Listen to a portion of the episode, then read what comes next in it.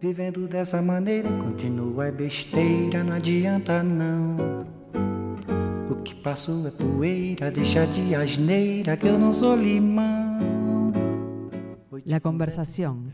Hoy conduce José Miguel Ona India. Foi de palavra em palavra, você está querendo é nos separar. Buenos días, ¿cómo están? Iniciando hoy el primer programa en Semana de Turismo, así que hay muchísimas posibilidades de eh, bueno, disfrutar de la oferta cultural que tiene todo el Uruguay, no solo Montevideo, hay bueno, acontecimientos en todo el país, pero sin dudas la semana está marcada por un acontecimiento que transcurre en Montevideo, pero que tiene gran repercusión internacional, que es el Festival de Cine de la Cinemateca. Un festival que ya cumple muchas ediciones y que eh, se ha instalado como uno de los lugares eh, para ver cine de calidad en nuestra región. Y hoy tengo el placer de que me acompañe en el estudio la directora artística, eh, del, del, festival, Alejandra Treyes. Hola Alejandra, ¿cómo estás? Hola José Miguel, el placer es nuestro, la verdad, de estar acá. Justo estamos por empezar con unos nervios increíbles, pero siempre... Me imagino, porque la gente desconoce la dificultad que es tener que armar un festival. ¿Cuántas películas viste? Y bueno, en realidad cuando terminó bueno, la cuadragésima edición ya, ya teníamos vistas algunas que no habían entrado claro. a, a, esa edición anterior, o sea que en abril del año pasado empezamos a ver películas uh -huh. y empezamos a, a, bueno, a girar por festivales, ¿no? En, claro. Cuando termina, en abril termina nuestro festival, en mayo es Cannes, que de ahí hay una cosecha bastante, bastante grande todos los claro. años. Pero luego abrimos una convocatoria para dejar que eh, los productores, los propios directores, nos envíen sus obras recién terminadas y poder evaluarlas para, para que integren uh -huh. la selección. Esa convocatoria eh, recibió 700 obras este año, uy, uy, uy, sí. lo cual eh, nos complicó bastante la dinámica, claro. ¿no? Tuvimos que reforzar el equipo de, de selección. De selección, sí, porque Eh, es imposible para una, para una sola persona o para una trilogía de personas hacer una, ver una, un visionado Sí. de toda esa cantidad de películas con criterio.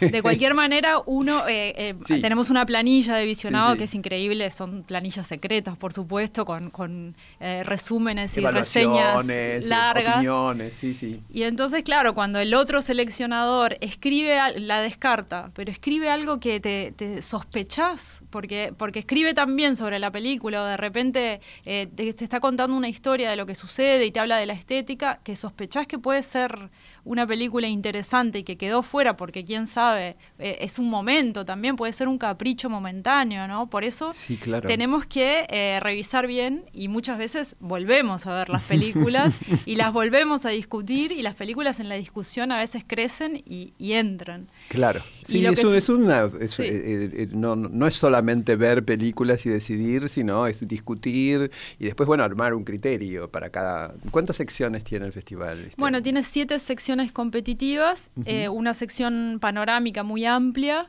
y las secciones temáticas que son ensayo-orquesta, eh, ensayo-orquesta, que es eh, cine documental y a veces ficciones también sobre música. Ajá. Y, eh, perdón, eh, vi- viste cuando estás tan cansada que no Sí, puedes... eh, empezá ya, así que. Que no puedes decir que tenemos una sección que se llama Ojo con el cine, hace, bueno, ya como 15 ediciones, que es la sección autorreferencial de- de- del festival, que habla de películas que hablan de películas, Claro. o de, bueno, de, de- de actores y actrices. Por ejemplo, este año está The Most Beautiful Boy in the World, que es sobre el actor Andersen, eh, que hizo de Tazio en Muerte en Venecia Ah, y cómo vos, ese rol claro. a Sí, sus sí. 13 años lo marcó para toda su vida porque, bueno, Visconti cuando presentó al niño dijo algo así como que era el, el niño más bello de todo el universo y, y a partir de ahí, bueno... eh, eh, Sí, no. había, que, había que sostener ese. Sí, sí. Tuvo a, lo largo, vida- a lo largo de la vida, ya debe tener más de 70 seguramente. Claro, y ¿no? la Porque- película llega hasta el día de hoy, de contando to- todas las peripecias de, de ese niño sueco, que, que realmente era muy, muy llamativa Era, su era belleza. raro. Sí, era, un- era una belleza muy extraña. Sí, Pero bueno. Muerte en Venecia es una película que si la ponemos hoy... eh, Sigue siendo moderna. sigue siendo, sí, y provocadora. y pro- muy provocativa. Hoy sería muy provocativa. Sí, sí, totalmente. Y bueno, eh, bueno, hay otras películas películas. Y ensayo de orquesta, por ejemplo, tenemos eh, el documental sobre Leonard Cohen, Aleluya, Ajá. que es una maravilla, eh, cómo está hecho, las imágenes de archivo que, que, que, bueno, que consiguen, eh, los recitales que de Leonard Cohen casi completos, algunos. Es, es una película preciosa. Tenemos otro documental sobre Sinead O'Connor, hablando de, de- de artistas provocadores. Este, y bueno, eh, eso, hay para todos los gustos, porque hay también sobre la bossa nova, sobre la figura de Miucha, que era la hermana Ah, de sí, Chico que- Buarque. De Chico Buarque, claro. Eh, di- Sí, divina, sí, una voz también. Increíble, una música. Pero claro, eso ta- también pasaba en el siglo XX, ¿no? Que de repente las mujeres estaban más eh, relegadas, no se las conocía tanto. Sí, sí, sí, Y, sí, y realmente era un artista de primer nivel. Y bueno, esas más o menos son las secciones. Después tenemos una eh, sección de exhibiciones especiales, que son películas que se exhiben una única vez y Ajá. con, eh, en general, con eh, algo alrededor, ¿no? Por ejemplo, tenemos el juicio de Ulises de la Orden, que viene de, de ser ovacionada en Berlín, que es el, el montaje de las 540 horas de- del juicio de las juntas en Claro, Argentina en sí, sí, sí. 1985. que va a dialogar con, con ese éxito impresionante que fue Argentina en 1985 en el, para el público uruguayo también. Claro, para sí. los que vieron Argentina en 1985 y ven este documental, van a ver cómo se nutre este, la película de, Sí, de- de la claro. realidad, digamos, sí. mucho, ¿no? Y bueno, esa película se presenta con Ulises de la Orden, con un abogado especialista en derechos humanos y con un debate para, para bueno, para hablar de ese tema, de cómo, cómo, cómo Argentina logró ciertas cosas que, que en Uruguay todavía ¿Abogado están. uruguayo? Sí, sí, Ajá. sí, sí, Eduardo Florio la va a presentar con Ah, Eduardo Ulises. Florio, claro, sí. Y, y bueno, y exhibiciones especiales, bueno, son, son varias. También tenemos el, el Techo Amarillo, que es la última producción de Isabel Coixet, que es sobre el bueno, tema. maravillosa. Sí, sí, la verdad. Maravillosa realizadora. Sí. Eh, nosotros, bueno, hemos exhibido algunas de sus ficciones en festivales, pero bueno, como A mí documentalista realmente. Mi vida sin mí es una película inolvidable, Sí. ¿no? Que creo, que creo que fue la primera, o la primera que yo vi, no sé si es exactamente su ópera prima, pero es una película... Eh, creo que tiene un anterior, pero sí, es sí, a partir de ahí a que se hace ahí, conocida y bueno, es una de las voces más representativas, más del cine representativas español. del cine de mujer y además de- también de un cine absolutamente internacional, ¿no? Porque ella filma mucho en Canadá, donde vivió, o sea que también hacía un tipo de película de apertura del cine iberoamericano en- en- hacia otras este, cinematografías. Eh. Y, y hay al- algunas otras mujeres que, que- que hayan visto, con que estén programadas en el festival Sí, este, bueno, importantes que- o, antes- o novedosos para comentar, porque Bueno, por ejemplo, en la competencia de nuevos realizadores, que es una competencia de ópera prima y segundas películas eh, de directores muy jóvenes, eh, la mayoría son mujeres, son seis Claro. mujeres y cinco hombres. Quiere decir que, que bueno, que, que está, el cine está evolucionando hacia algo ya que hacen más las mujeres que los hombres, cuando Sí. eh, históricamente siempre y fue es al un, revés. es un cambio histórico muy rápido, porque en el siglo XXI, eh, yo recuerdo cuando dirigí el Instituto de Cine de Argentina, que bueno, estaba María Luisa Bember, que ya había muerto en ese momento, como una gran realizadora, y en ese año aparecieron eh, Lucrecia Martel, Claro. eh, pero eran rarísima la presencia y, y- y hubo un, un gran eh, trabajo de la mujer y el cine, la obra que la, la institución que, cre- que fundó María Luisa y que después continuaron Marta Bianchi, ahora está Ana María Mushnik de presidenta, Eh, pero era muy raro, eh, inclu- incluso Sí. internacionalmente, había eh, eh, los franceses tenían, pero aparecía Jane Campion o, o Sally Potter, pero eran, era así como, como algo original tener una película. Sí, sí, el siglo XX filmada. para el cine Sí, fue sí. una cosa totalmente masculina, pero si ahora, por ejemplo, en Argentina contamos, menos sí.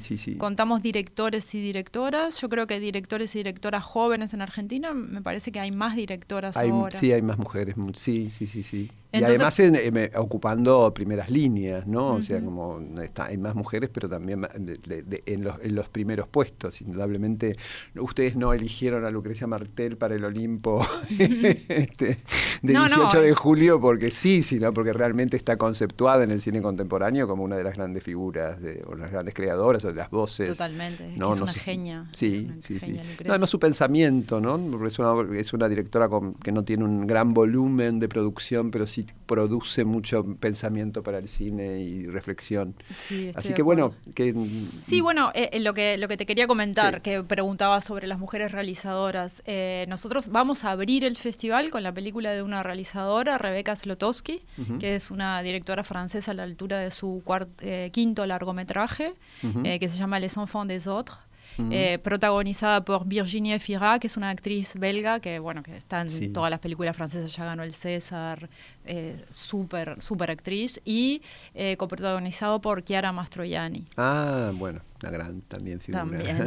Y el cierre del festival también es con una directora mujer, con la película, es una ópera prima de Sí. una vasca que se llama eh, Urresola, y la película es 20.000 especies de abejas, que acaba de ganar el Acaba- premio sí. mayor en Málaga. Sí, sí. sí, sí, Eh, sí, sí. nosotros la elegimos antes. y La Niña, donde la premier mundial fue en Berlín en, en febrero, o sea, el mes pasado.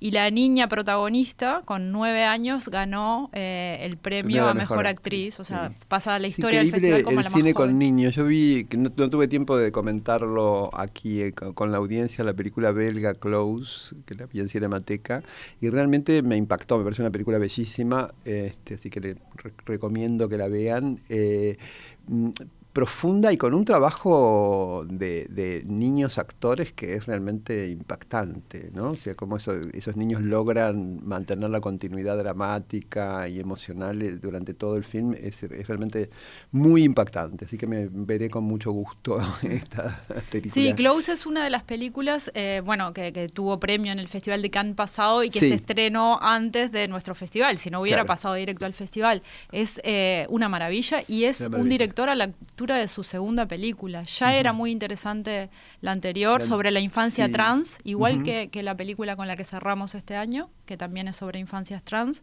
Y esta película, que es sobre una amistad muy profunda entre dos adolescentes, te lleva de, de- de la risa al, o sea, al llanto. de- es Sí, increíble. sí, cómo- hay- y un conten- una contención emotiva. es muy ¿no? medida, muy medida, pero, pero muy emotiva al francesa mismo tiempo. Sí, sí, sí, es belga francesa. Sí, bel- belga francesa, pero hay una, algo muy contenido. Y después es de una belleza, los lugares donde está instalado ese campo de, de, flores, y ese- ese- claro. esos niños en las bicicletas. Realmente es una película que sí, a, a- nivel plástico tiene como, como una, mm, un tratamiento que ya parece de otro momento del cine, ¿no? A, a pesar de... ¿no? Totalmente, Es sí. como esas películas sí, sí. eh, del, del gran cine francés o viscontianas, un poco.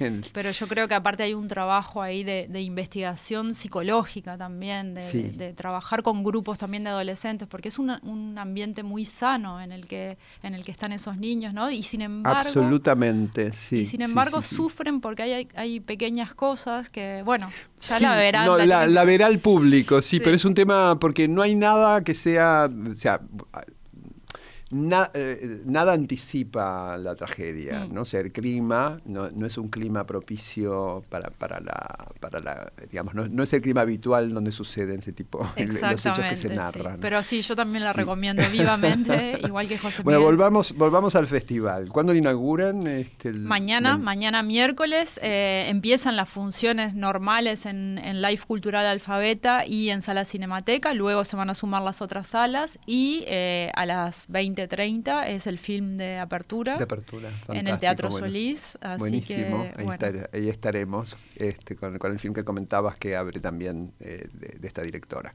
Exactamente, Sí. pero antes ya, durante la tarde, ya va a haber presentaciones de directores en sala, ya, Ajá. ya van a Bueno, ver ya- otras películas, ya sí, el jurado va a estar trabajando desde las cuatro y media de la tarde que, que empiezan este, a tener El, películas. el jurado ve las películas con el público, las ve o tiene Con el pasaje. público. Ah, ve- ve las películas con el por público, salvo un jurado que se tiene que ir antes, eh, dos días antes, entonces le vamos a hacer eh, un par de privadas y... No, bueno, eh, aclaro que hago esta película porque en algunos festivales el jurado las ve, mm, eh, se les hace pase especial a jurados, ¿no? O sea, hay modalidades diferentes. sí, yo creo que en general la experiencia con el público es distinta y Es diferente, y es, sí, sí, es por más, supuesto es muy interesante que, el jurado pulse también este, Sí. cuál, cómo, cómo es la recepción Exacto. emocional. Lo que le pedimos ¿no? al jurado en general es que cuando, cuando están los directores presentando y haciendo un debate, que no se queden al debate, porque, Claro. porque eso puede generar una empatía fuera de la obra, ¿no? Con el, Sí. con el director o algo, mejor que se vayan y que no sean Claro, que influenciados sí, sí, por que otras mantengan, mantengan así esa, esa eh, distancia necesaria. ¿Quiénes son los jurados? este Bueno, son, eh, tenemos siete competencias, así Siete, que imagínate. siete. Bueno, decide la competencia. La competencia eh, internacional, el jurado está compuesto por Roger Cosa, que es un sí, crítico cómo no, por- argentino, por supuesto, eh, crítico y programador de varios festivales. una figura Eh, importante. Sí, la verdad que, que sigo, es lo sigo que- por, por Twitter y Ah, bueno, me, las me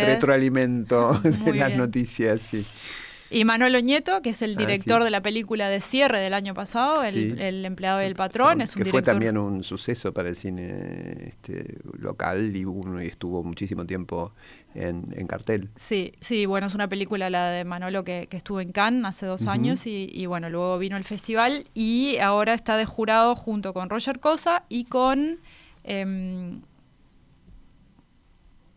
Alicia Migdal. Alicia que Migdal, uh, claro, sí, sí. sí. seguramente la conozcas. Sí, por supuesto. Escritora, Hemos- crítica hemos, de hemos, cine. hemos compartido jurado con Ah, sí, Alicia. de sí. literatura. De, de- de teatro en, el- en el ah, de teatro, qué bueno. Sí, sí, además es una gran narradora que acaba de presentar un libro en la, en la librería de ustedes, en, en la sí, Cinemateca, hace poco. Yo exactamente, justo una en una semana que, que estuve en Buenos Aires, pero su última novela se presentó, creo que la presentó Laura Pouso, ¿no? Sí, exactamente. Bueno, eh, Alicia es socia de Cinemateca desde, desde su tierna juventud, digamos, este, y es una gran cinéfila, fue crítica de Sí, cine, sí, sí. así que eh, va a además ser... es una de las excepcionales escritoras, eh, más allá de su cultura y, y- y- y su buena formación académica, es una ex- excelente escritora. Sí, realmente, es una a mí gran- me gusta mucho. A nosotros nos gusta también que los jurados estén integrados por personas que vienen de distintas eh, áreas del, del arte, digamos. Eh, va a haber otra escritora también, Romina Paula, que seguramente la Sí, por conozcas. supuesto, en, sí, la, en la competencia iberoamericana.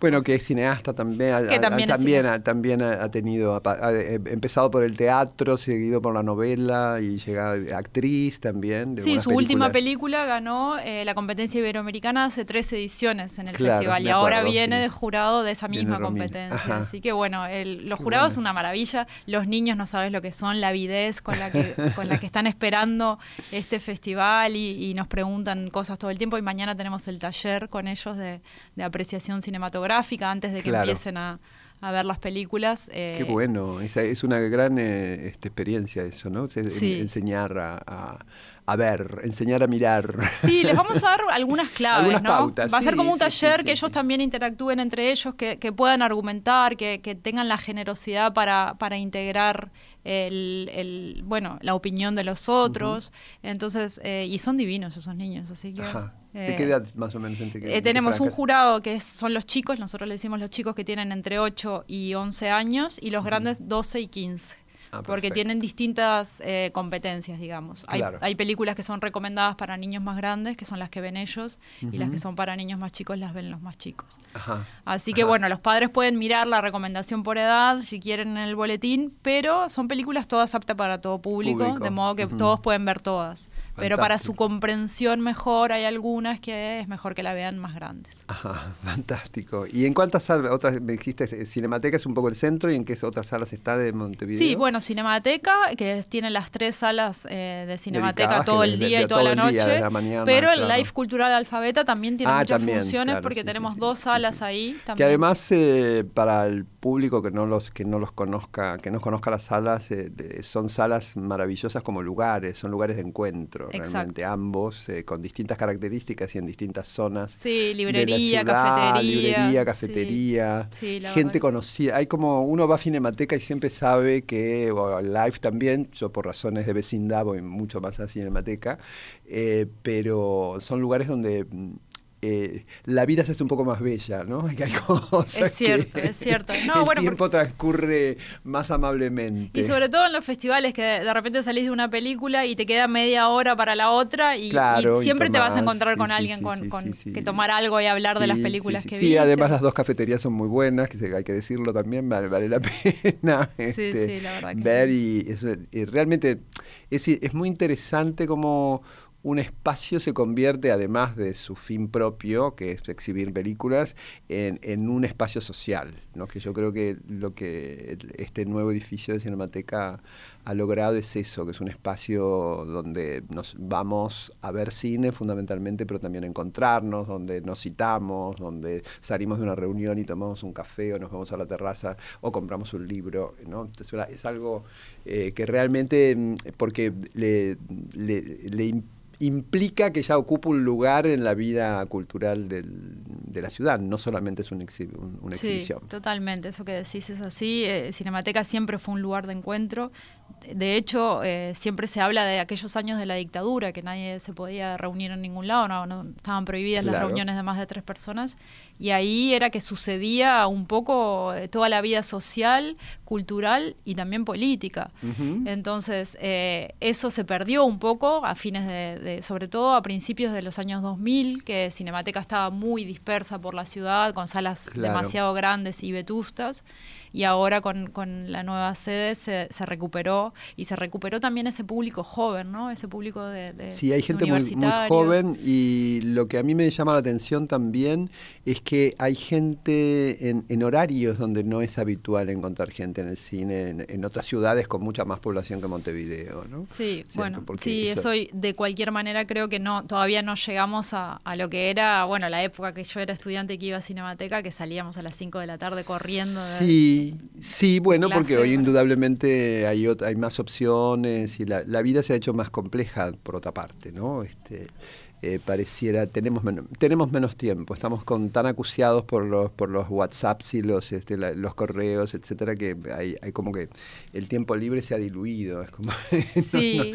no, nos dejamos mucho espacio. Es como un trabajo estar en las redes sociales. Sí, hay que estar en Instagram, en, Twitter, etcétera, que todo eso significa una alimentación y, y, son los modos contemporáneos. Yo, no, yo digamos, no, no, tengo una visión crítica, no, no estoy ausente de eso, pero digo, no, eh, el, la medida del tiempo es diferente a, la que sucede, a la que hace 20 o 25 años atrás. Sí, sí, sí, totalmente. Yo realmente lo, admiro a la gente que puede estar en redes sociales porque yo no, no encontré nunca ¿Ah, el tiempo. No, no. No, no tengo el bueno, es una mecánica. Pero porque, es, porque realmente si tenés que ver 700 películas para un festival, ¿cuándo vas a estar? Claro, yo no sé cuál es, creo que eh, son eh, modos de comunicación que cada uno los toma de acuerdo a, sus intereses. O sea, para mí, fundamentalmente, Twitter es, un, es una red social que me, me provee de muchísima información que antes no me resultaba fácil. Y de difusión, cultural, increíble. Entonces, de repente, bueno,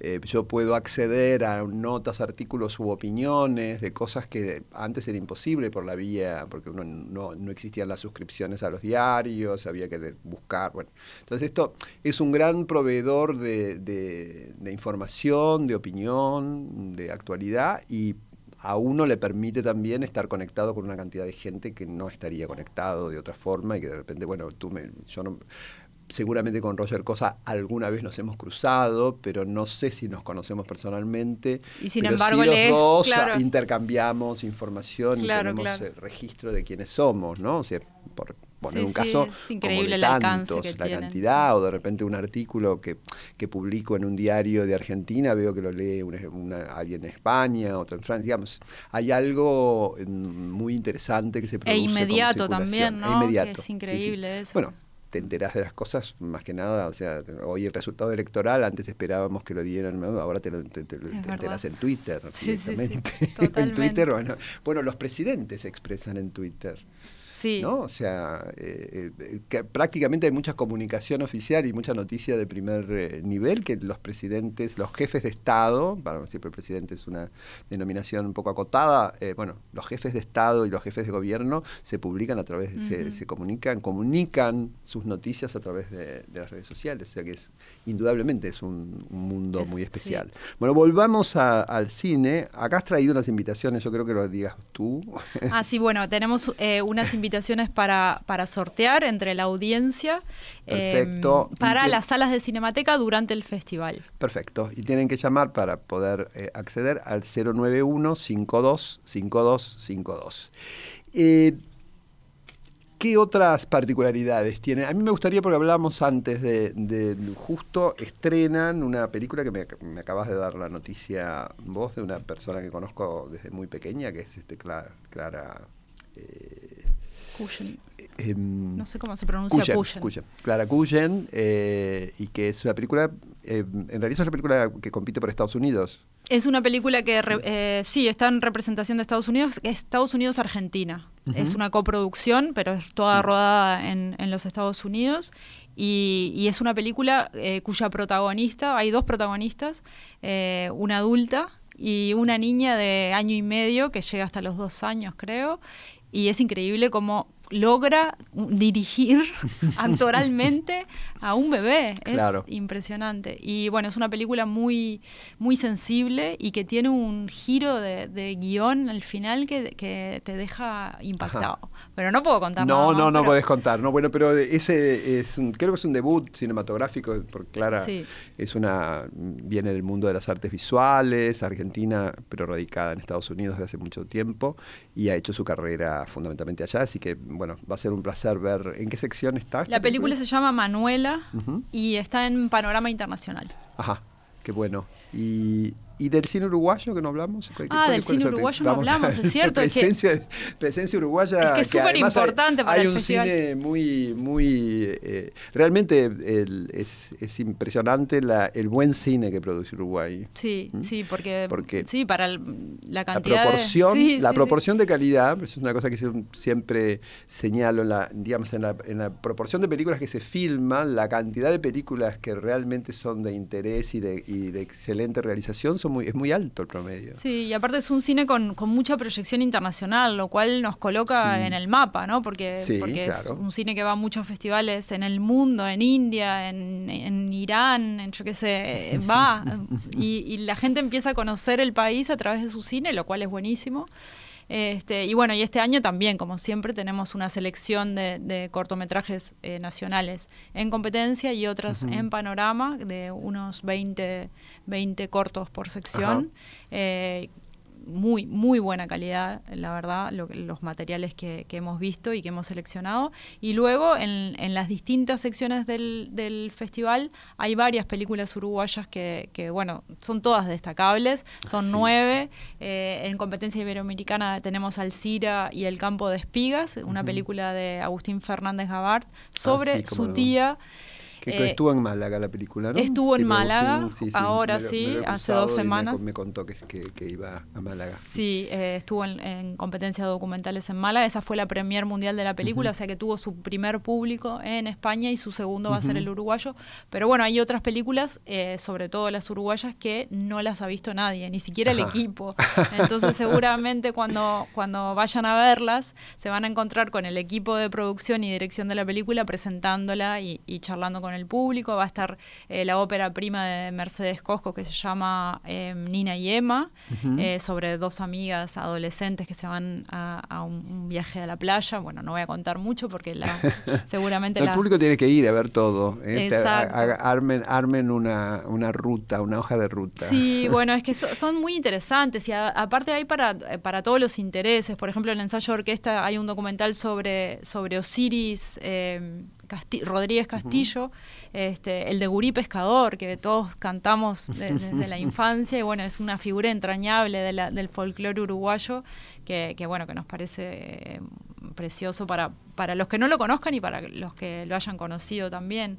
Este, en cine uruguayo también eh, la ópera prima de Catalina Marín en el largo que se llama 18 de julio, este, un monólogo de, una madre mientras vemos a la hija haciendo otras cosas. Eh, el visitante, que es una película, en realidad es una coproducción con Bolivia porque el director es boliviano, pero es una película protagonizada por César, Troncoso y Mireya Pascual. Eh, la última película de Óscar Esteves que se llama Amores Pendientes. Em, bueno, una opción, ya tenemos ahí una, una posibilidad de ver mucho cine uruguayo este, bueno, y, tener noción de todas, las, de todas las novedades. Además, es muy interesante lo que vos indicabas, cómo el cine se internacionalizó, la cantidad de coproducciones que hay, ¿no? Porque sí, cierto. Se acaba de, estrenar Utama, también es otra coproducción con Bolivia, que tuvo una excelente repercusión. Estuvo aquí el director y este, y Fede Moreira conversando hace un, hace un par de semanas antes del, antes del estreno de la película. Y realmente es un cine muy apreciado en el, en el mundo, el cine uruguayo, y, y nos representa, ¿no? El cine tiene esa capacidad de, de, de, de ser un, un, gran embajador, como es el arte en general, pero el cine lo tiene, ¿cierto? esa posibilidad de internacionalización. Sí, bueno, exactamente. Y bueno, por ejemplo, La Uruguaya también, que es una película totalmente rodada en Uruguay sobre la novela de Pedro Mairal, que, que, bueno, que sí, que, que, realmente... Que va a tener también, pues, este, se, se vio en Punta del Este y sí, está en una exhibición especial. Y, eso es una y va a haber una exhibición especial aquí. Sí, sí, sí. Perfecto, con, sí. con la presencia de Pedro Mairal y parte del equipo. Sí, sí, sí, sí. Pedro, bueno, es un gran escritor que está, que, que está radicado aquí. Estuvo también en el programa junto con Diane Denoir, que hay una canción de ella este, como, como entre uno de los temas de la película. Así que bueno, hemos, eh, gracias eh, Alejandra, porque estás, sabemos que estás con, con, tantas cosas de haber hecho este alto para poder compartir con nosotros eh, esta programación excepcional. Yo creo que también hay que destacar, organizar un festival eh, es una tarea realmente muy compleja, en sí. la actualidad mucho más compleja porque hay mucha cantidad de audiovisual en el mundo, o sea, que hacer, llegar a esta selección, son 200 las películas que se exhiben. Sí, ¿no? son 200, 130 sí. largos y 70 cortometrajes uh -huh. y la semana pasada ya habían llegado todas las copias. Bueno, eso sí. Es eso es lo único que se ha facilitado un poco, es eso, es la llegada de las copias. Sí, cuando eras, bueno, antes se quedaban en la, en la aduana. se quedaban en la aduana, había, otro, había otros tipos de inconvenientes, no llegaba, sí, llegaba algún rollo no llegaba, era, había problemas. Sí, sí, antes yo me, sí. me, conocía los nombres de todos los despachantes de aduanas del Uruguay, ahora ya no sé ni quiénes son.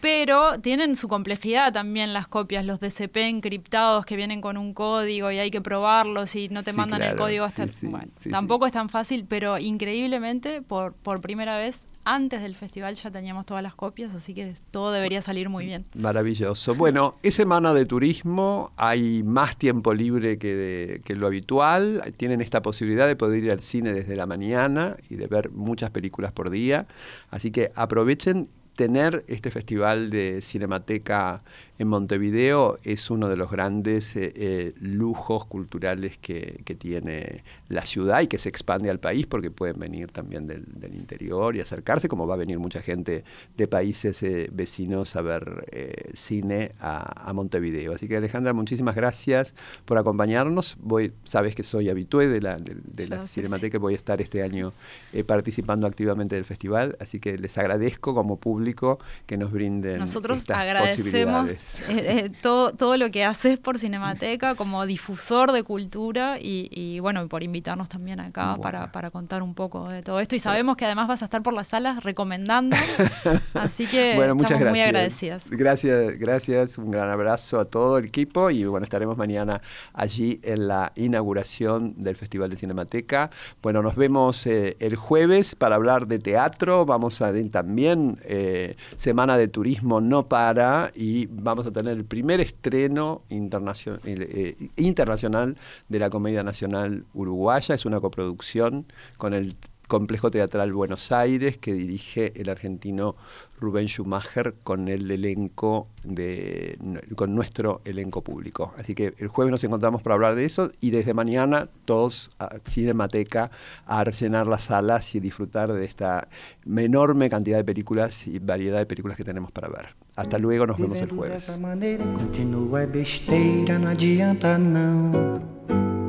O que passo é poeira, deixa de asneira que eu não sou limão. De conversa em conversa, você vai arranjando.